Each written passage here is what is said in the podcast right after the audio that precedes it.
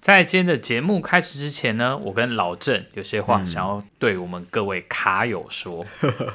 好，其实像我们录制这个 podcast 节目也一年了，嗯，我、应该有满一年了。哦，那今年二零二三也即将结束了哦。这个月里面呢，其实很多的感触，那也非常感谢各位听众朋友们的陪伴跟支持。你该不会是要宣布我们要停更了吧？没有，没有，没有，没有这回事。哦，那也是因为啊，即将我们要迎接全新的二零二四年，嗯所以呢，我们也希望跟广大的卡友们，我们来征求二零二四年呢，呃，不知道各位有卡友们对于呢健康上面哦，或者说哎你在体态或是生活上面有什么觉得有卡关，然后想要我们可以为大家解答的这个呢，欢迎大家强烈的就是灌爆我们的信箱跟留言就对啊了。就是你每年哦会写在你的新年新希望里面，而且是每年写的那一种，嗯哼，那种可能就可以哎来让我们聊聊，因为代表你可能卡关了，才会连写那么多年。没错，对是的，嗯，那详细的操作方式呢，各位听众朋友可以留言，或是你觉得问题比较属于个人隐私一些，您可以寄信给我们，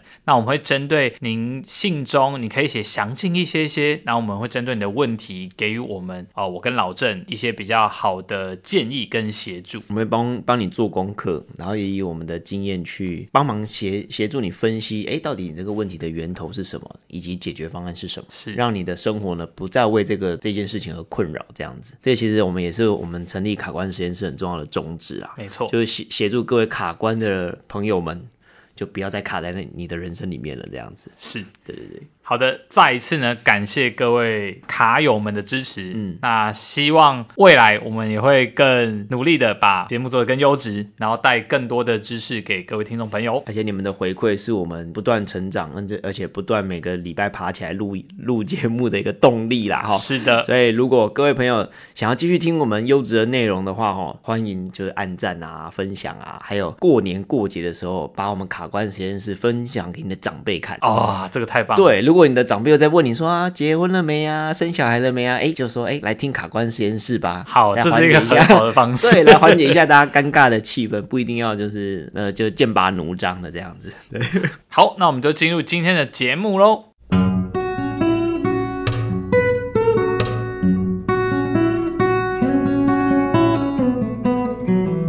欢迎来到卡关实验室，听卡关不卡油。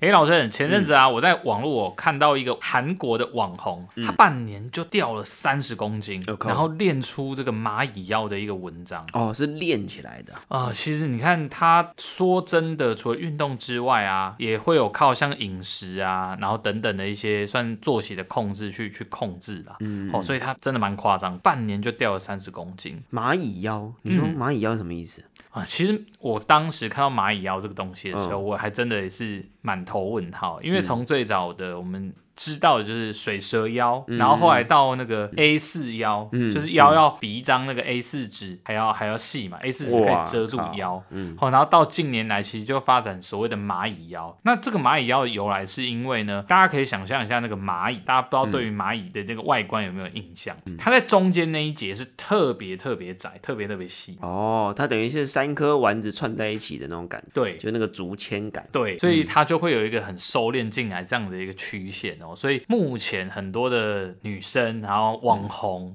哦，无论是国内国外，都在追求这个蚂蚁腰。哦，但是其实蚂蚁腰这个东西啊，我觉得啦，我自己会觉得是说，很多人在追求它的过程中会。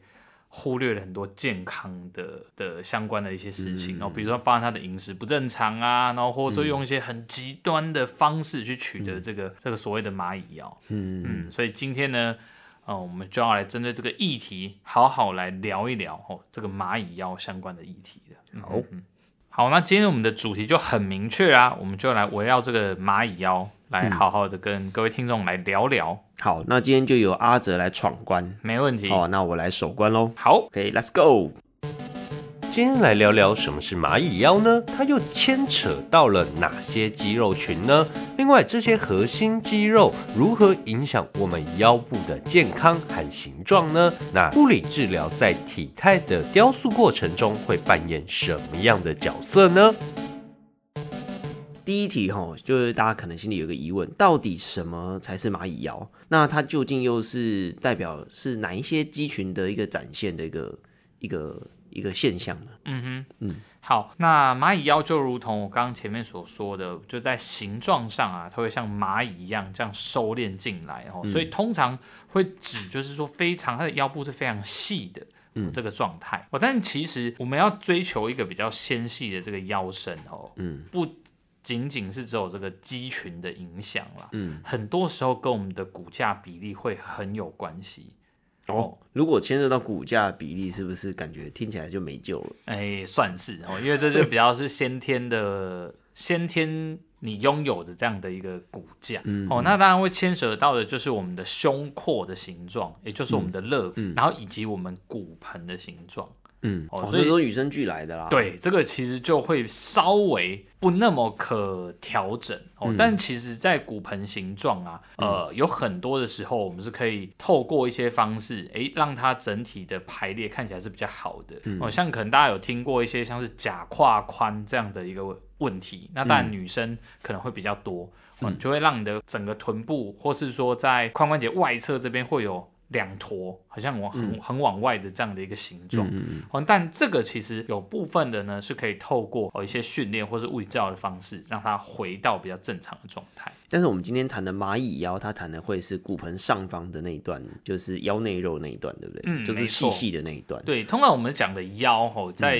解剖的定义上面啊，当然就会是在呃，我们腰椎总共有五节，嗯那就是刚好是从我们肋骨下方到骨盆上方，就是我们裤腰带旁边的那个，我们叉腰的时候会摸到的这个骨头的上方，嗯哦的这一个区域，我我们就可以称为叫腰，哦，所以会是在肚脐啊，大概是呃四指到五指的这个区间，就是没有骨头保护的那一段的。对，的没错，躯就干只有这样后子。嗯面我们的腰椎的这一段，哦，我们称作腰。所以你的腰到底有没有办法很细？其实一部分当然是看说你这里有没有很多的皮下脂肪，哦，就是油啦，俗称的肥肉，哦，有没有很多的肥嗯这肉？我们在前几集的也也不断的提到，就是脂肪的堆积方式真的是来自 DNA 了，没错，对，是所以你也无法改变这样。对，所以像有些人一胖就是先胖在肚子，那有些人一胖可能是放在腰。像男生的话，呃，大大部分的比例，我们的脂肪就很容易囤积在腰的两侧。嗯，哦，那女生的话就比较容易囤积在前方的小腹。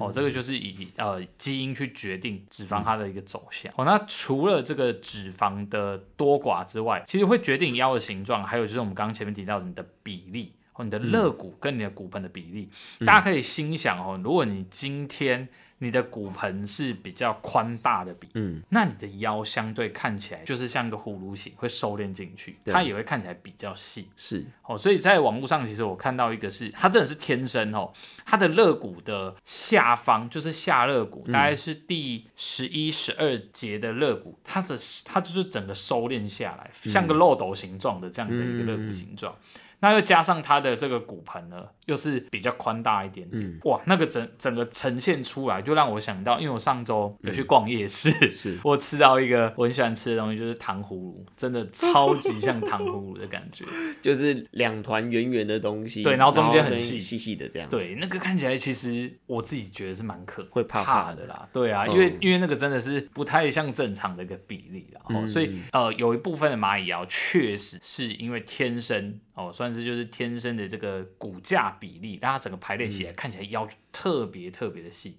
这已经无关它本人的胖瘦了哈、哦。是，对，那当然瘦，你的皮下脂肪不能太多，不能太肥，不能太油，这是你要拥有蚂蚁腰的，算是一个最基本的第一步、哦。但至于你你在瘦下来之后，你的比例看起来有没有办法，呃，真的像蚂蚁这样有一个很。明显的收敛进来的这样子的感觉呢，那个就是靠天生的骨架形状比例的排列。嗯嗯，这样听起来，那这个好像也不太好练，也不太有办法练，因为听起来全部都是 DNA 决定的，不论是皮下脂肪的的排列方式，或者说是你的骨架。嗯哼，那呃，这样听起来，如果说能够操作的元素不多，那我们练肌肉有办法稍微稍微改变一下那个整个排列的的的那个比例吗？因为我们刚刚就有提到，就是说，哎、它跟哪一些肌肉可能比较有关系？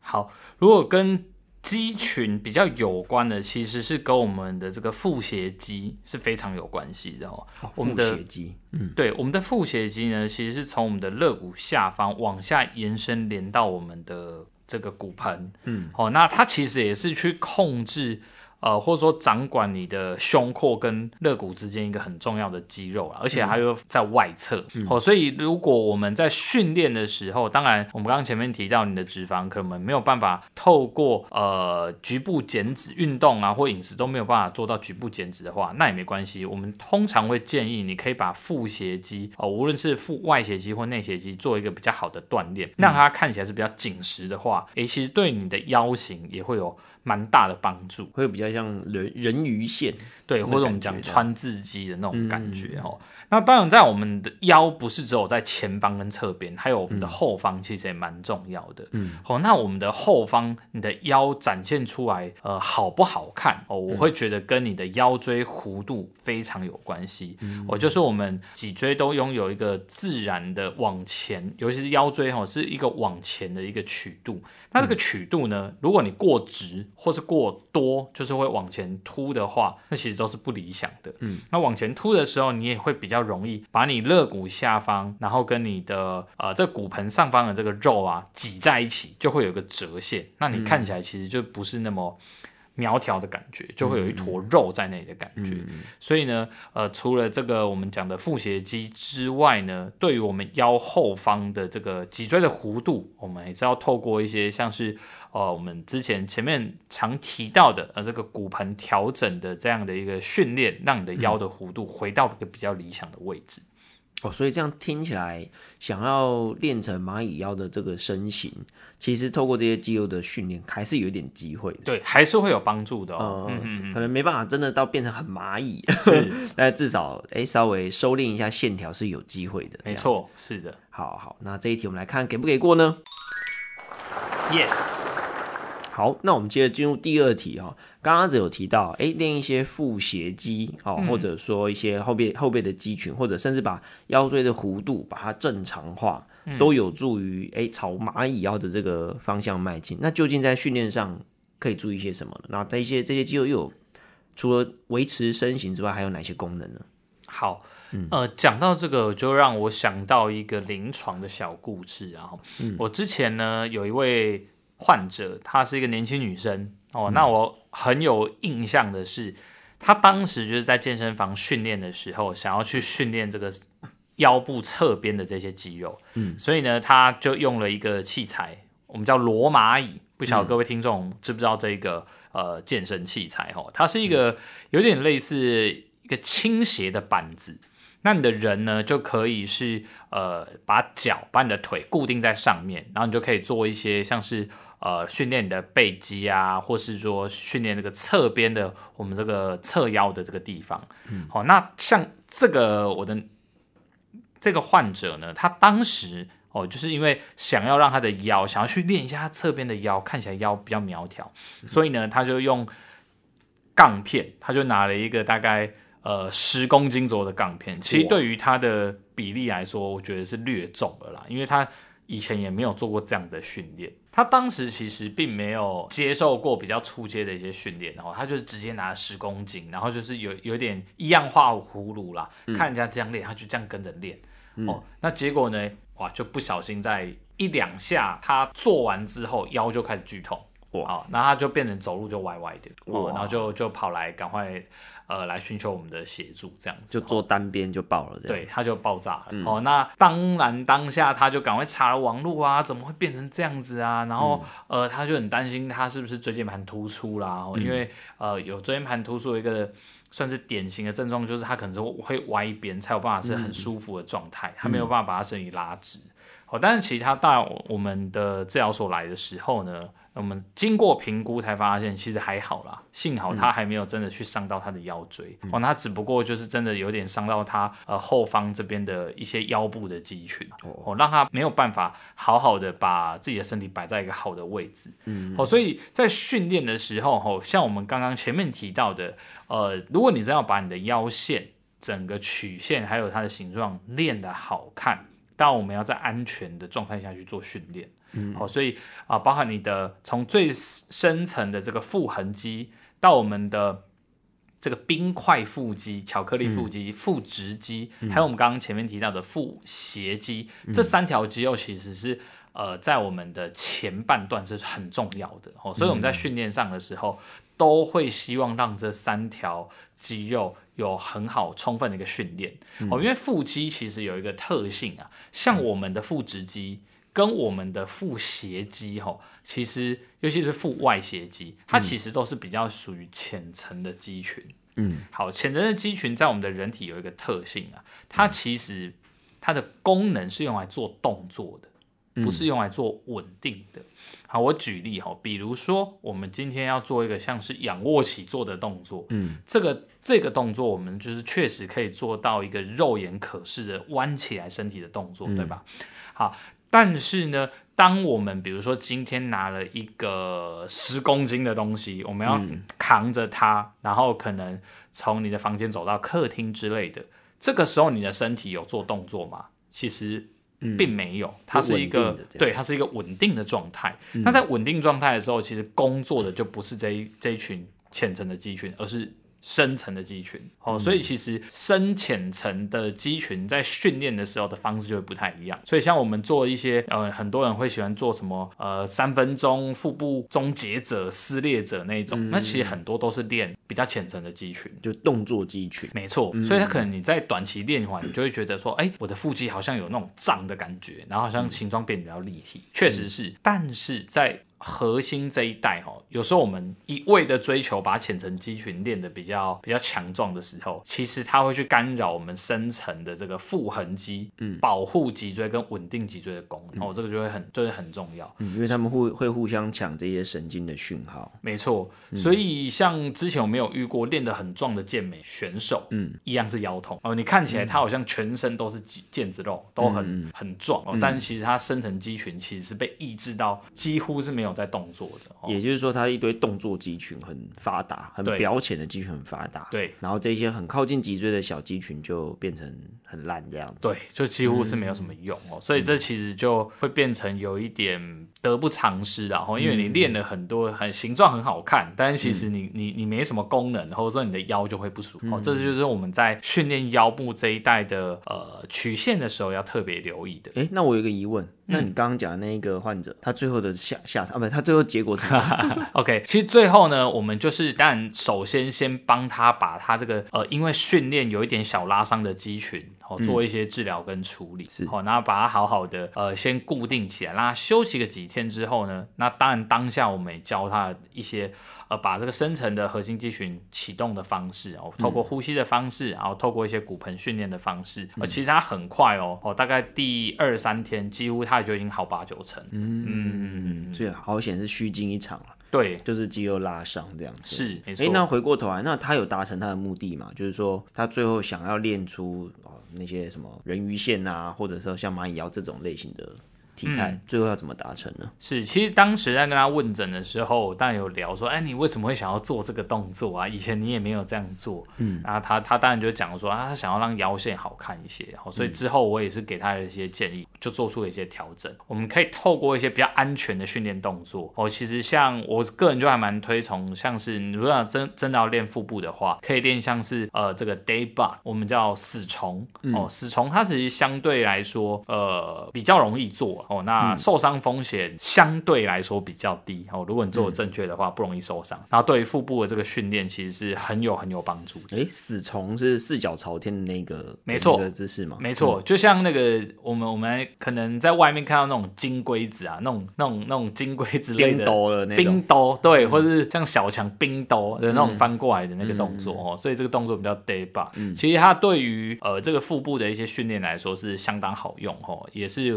呃物理治疗师在临床上去要启动啊，或是说训练腹部很常用的一个动作。哦，难怪我常常会看到你在那个训练室里面，就是嗯， 就是盯着一个四脚朝天的患者，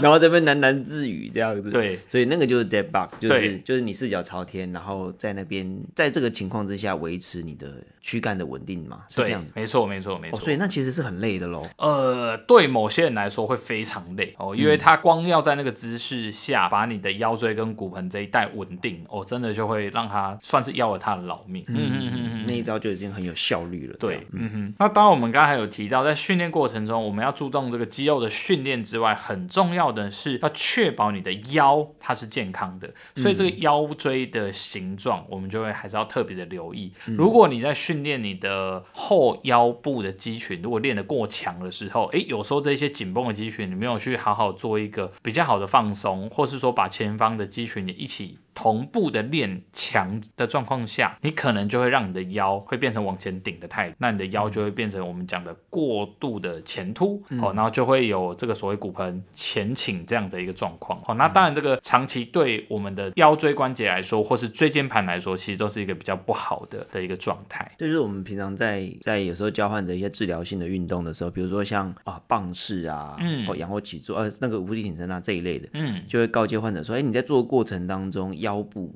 就是背部、腰部呢不应该有任何的压迫感或疼痛感。没错，对，就是没那错种感觉。是如果一旦出现，就要马上停止。对，嗯嗯嗯嗯。那我们这边也捎带一下哦，就是像蚂蚁腰这个东西啊，近年确实真的有很多很多的人都在追求这一个东西，嗯，甚至不惜啊，透过用手术的方式，哦，这其实也是呃我在做一些资料收集的时候看到的，我自己是觉得蛮惊悚的啦，嗯，哦，那手术方式竟然是什么呢？是把我们的肋第十一根、第十二根肋骨把它移除掉，然后借此让我们的整个胸廓的下围呢看起来是比较收这个也太极限了吧，太太极端了对吧。我我我觉得这是蛮可怕的啦。吼、虽然呃我们在解剖功能上面去分析，可能第十一、十二肋对于我们这个呃肺部对我们胸廓的这个影响。不是相对不是那么大哦，但是我个人还是觉得啊、健康还是比较重要一些的。然后、那原本这属于我们身体结构的一块，其实就不要轻易的把它拿掉了哈。但我们在做这个重大决定之前，其实都可以还是透过饮食跟训练的方式，可以达到一个比较理想的状态。嗯嗯，哇，那这样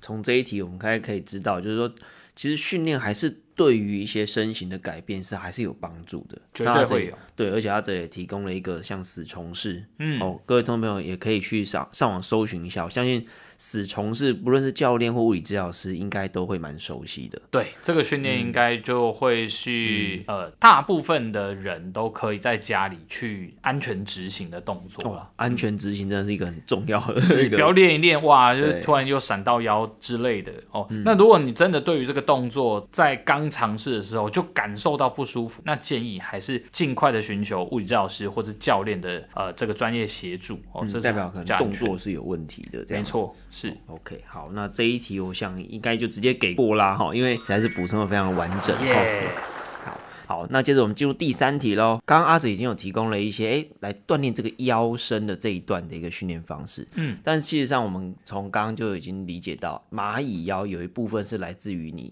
遗传，嗯来自于你天生那个形状骨骼的排列的问题，所以它其实有一部分是不可撼动的。嗯对，那它它毕竟它追追求就是一个你那个腰身跟上下半身的这个比例关系。嗯，那我们有什么办法可以让让想要追求这样子的身形的比例的人呢，有一些方式可以稍微往这个方向前进？好，嗯，OK，这嗯是一个很好的问题。其实我也针对这个状况啦、哦，因为之前像我们刚提到那位患者，我当时其实帮他想了蛮多方式、哦，因为他就是对于这个拥有一个比较纤细的腰有一个很强烈的追求。嗯，好，所以我就给他几个建议啦。好，刚刚我们刚刚前面提到蚂蚁腰，虽然可能各位听众你可以去 Google 搜寻哈、哦，蚂蚁腰可能在网络上的定义上就是说啊，它要小于几寸几寸哦才叫定义成蚂蚁嗯腰，但事实上比例是更重要的哦。有时候就是呃有点像，比如说有一个人他啊、呃比如说身高一百七十五好了，嗯，可是他的腿长比例如果比较长，哎、他整个人看起来可能就有将近一百八视觉的哦这样的效果。所以重点是好不好看。没错，比例是很重要的哦。嗯好，所以我们如果真的没有办法去改变我们的骨架形状的话，我们可以想办法让我们的呃腰腰部的上方跟我们腰部的下方这两块呢，看起来是相对比例上再宽大一些些的。嗯好，讲到宽大，可能有一些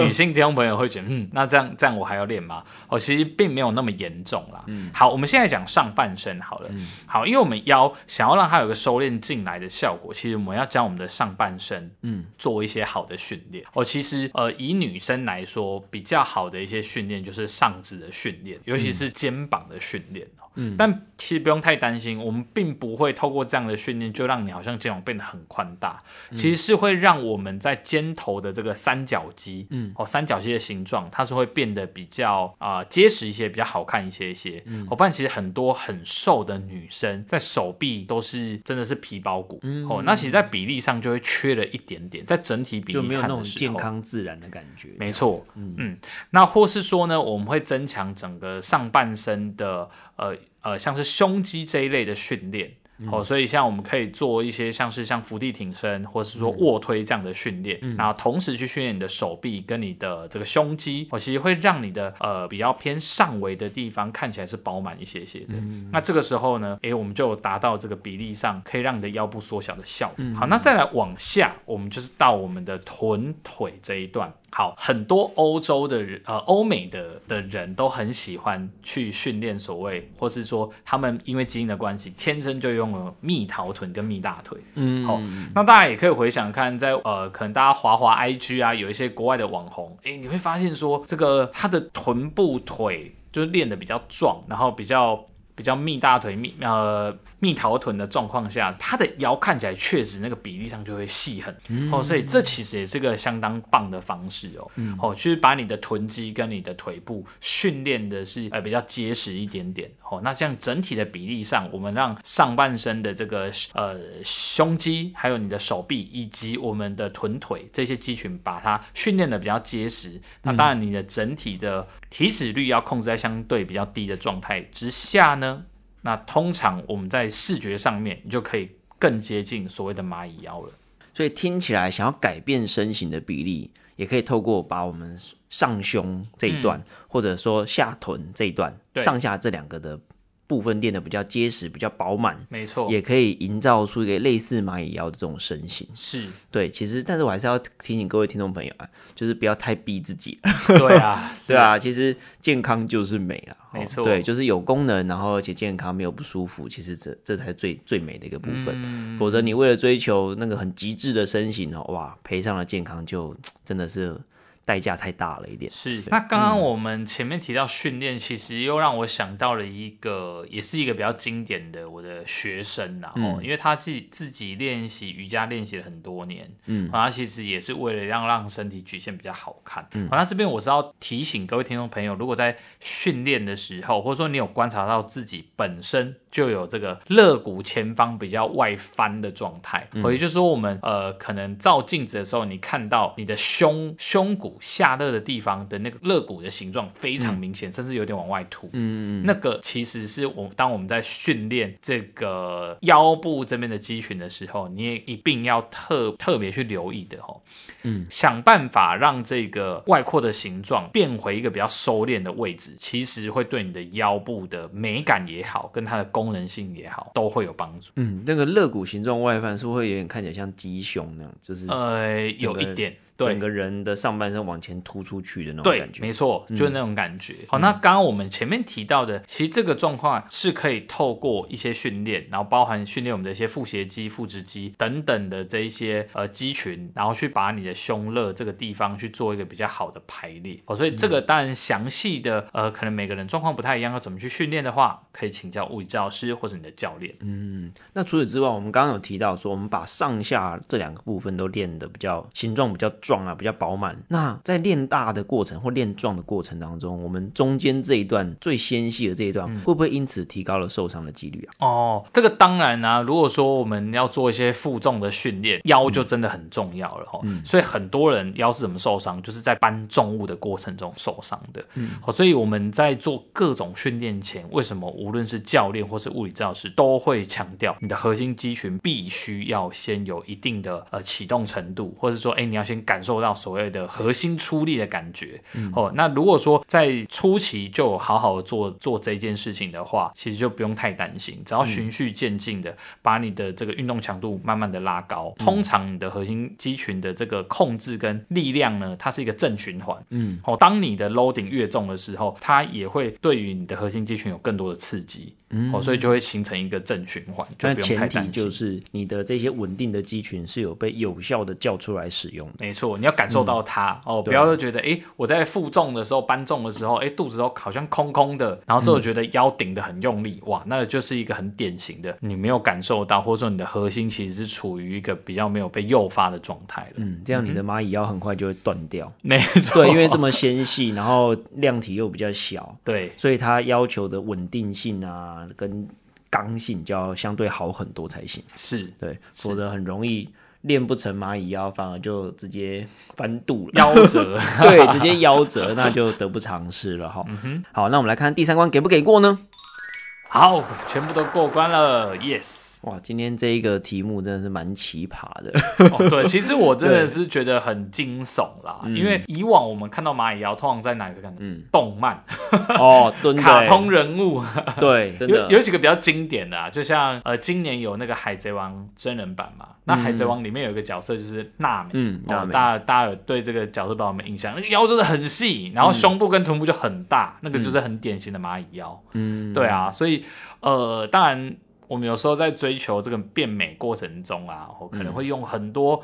呃比较极端的方式，手术啊，然后截骨啊、抽脂啊等嗯等的哦。但毕竟啊，这一些呃。算是非人为、非自然的这种介入方式呢，嗯，应该说是非自然啊，不是非人为，是人为的非自嗯然介入方式，其实都会对我们的身体造成一定的伤害跟风险、啊、嗯所以如果能够透过比较自然饮食跟训练的调整呢，我相信是一个比较好的呃整这个过程。嗯，也是比较健康，而且才可以堆叠累积出一个好的健康习惯跟健康体态。没错，没对啊错，我觉没得这错是很很关键的。所以，如果各位听众朋友，你有想要训练一些体态，然后